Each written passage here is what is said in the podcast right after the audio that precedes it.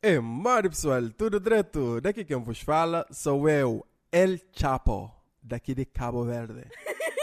Sim, El Chapo sim, é, costa mão. Se eu acharam algo, eu chapo.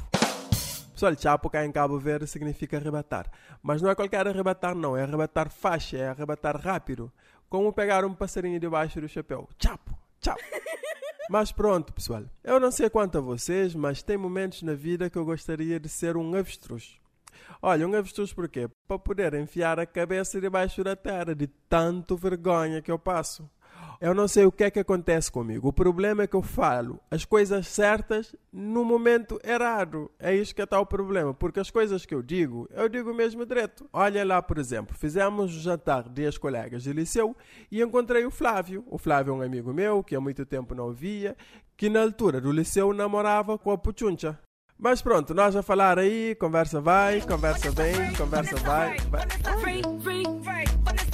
Pronto, vamos lá focar. E aí, Flávio, ainda estás a namorar com a Puchuncha? Não, achas? Depois de todos esses anos, claro que já não estamos a namorar, estamos a... Ainda bem, porque a Puchuncha agora, sinceramente, não era mulher para ti. Aliás, ouvi dizer que ela agora bebe até no trabalho. Ela bebia muito demais desde o tempo do liceu.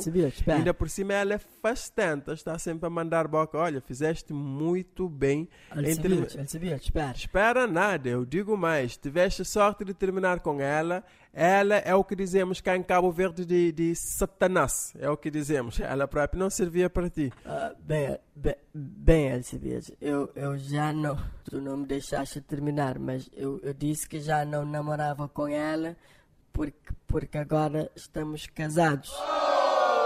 Ah, ainda bem, ainda bem que casaste com ela. Bom, bom, de- deixa, deixa eu ir ali porque estão a chamar por mim lá, lá na coisa. O senhor, olha, fui, fui, fui.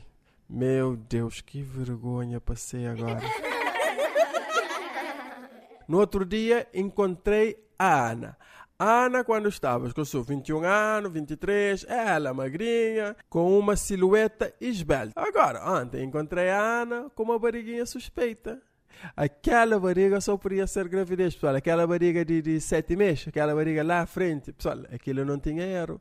Mas, pessoal, que vergonha eu passei. Não era gravidez, era problema com picanha. Mas ainda bem que eu sou humorista, consigo me safar bem.